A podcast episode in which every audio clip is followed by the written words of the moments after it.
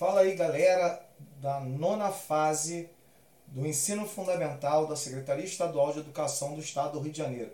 Eu sou o professor Roberto Stabile, professor de Geografia, e hoje nós vamos continuar falando sobre o processo de globalização.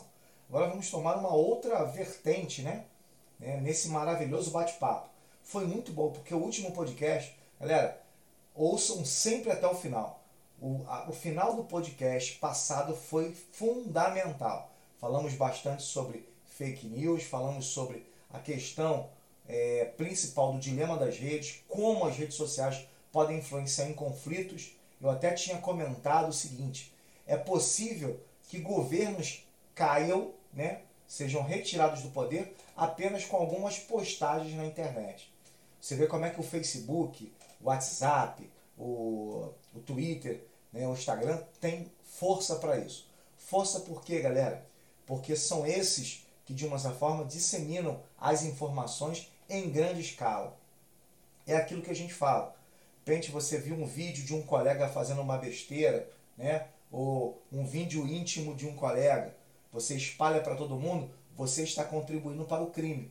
Você pode ser também indiciado. Se você for menor, então você pode colocar o seu pai na cadeia. Olha só o quão grave é isso, galera. Por isso, eu, por exemplo, no meu canal, eu nunca divulgo fake news. Por mais que a gente queira views, não adianta, galera. A gente tem que estar sempre, sempre é, com a verdade e com as notícias verdadeiras. Nunca falar de notícias falsas sem que você saiba o que aconteça. Porque no mundo globalizado hoje, uma notícia falsa pode causar um estrago.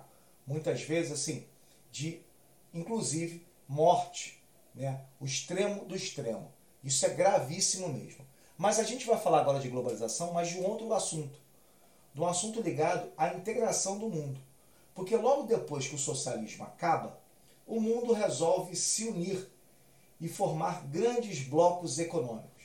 Blocos, Roberto? Que negócio é esse? Se eu fosse pedir um trabalho para vocês, um professor da sala de aula, um professor de geografia de vocês fala assim: Olha só, galera, vamos fazer um trabalho. Vamos fazer grupos de cinco. Quem você vai escolher? Aquele seu amigo que quase você não tem atenção para ele. Fala assim, oi. Ou aquele cara que frequenta a sua casa, que é seu amigão mesmo, está lá desde o sexto ano contigo, ou até antes.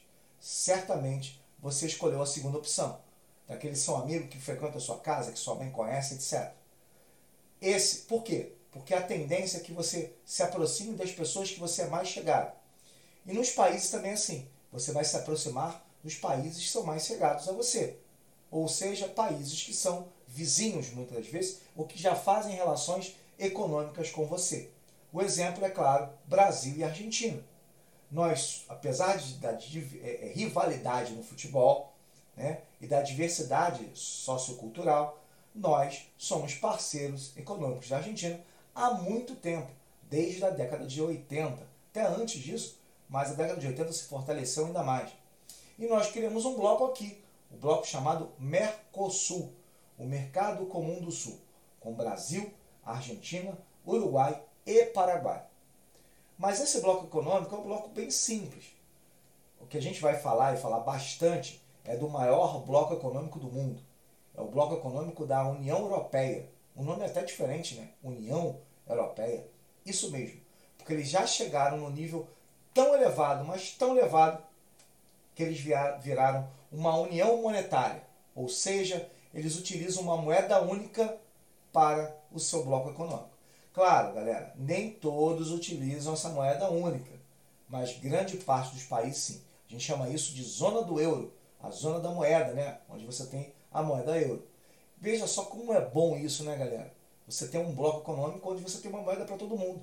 É como se você morasse num país só que o seu país é gigante. Por exemplo, eu saio de Portugal para a Espanha sem problema nenhum, como se eu estivesse no meu, meu próprio país.